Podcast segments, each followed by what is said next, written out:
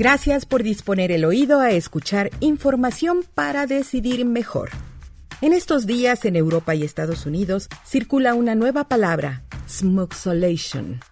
La inventó en Reino Unido la periodista Mary Claire Chapet cuando reflexionó sobre los posteos en Instagram de Jennifer López, Madonna y otras celebridades en cuarentena por la pandemia de coronavirus.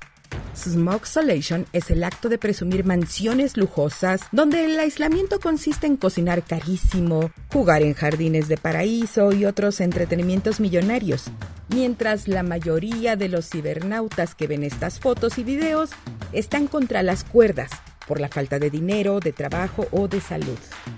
Este es un golpe para algunos usuarios de Instagram, advierte la psicóloga Karina Mendoza. Se ha empezado a notar este fenómeno donde jóvenes pasan mucho tiempo en redes sociales y tienden a compararse con otras personas. Esto puede crear una distorsión de su propia imagen. Y entonces estos chicos se ponen más enojones, exasperados y hasta violentos. Porque les da por sentirse inferiores cuando no tienen lo que ven en las imágenes tan bien producidas que miran todo el día en Instagram, Facebook y otras redes, dicen los expertos.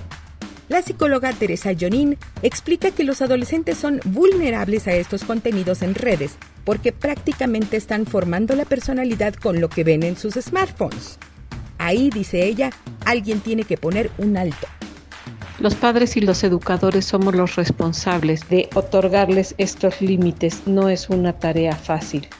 Y hace una exhortación a mamás y papás de adolescentes es importante que ellos sepan que estamos para ellos, respetando su privacidad, pero supervisando lo que hacen, especialmente en las redes sociales que son adictivas.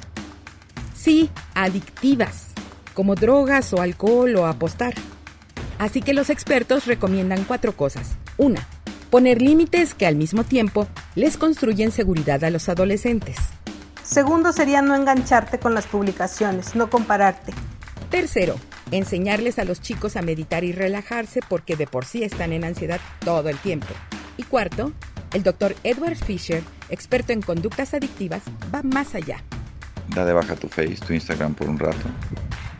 Ocúpate en lo que sí está en tus manos, en tu casa, en tu hogar, ya sea proyectos que dejaste a un lado, reorganiza tu closet, pinta, impermeabiliza, medita, escribe, dibuja, retoma otros hábitos y crea nuevos hábitos para disfrutar lo que tienes, que es a ti mismo y los que te rodean.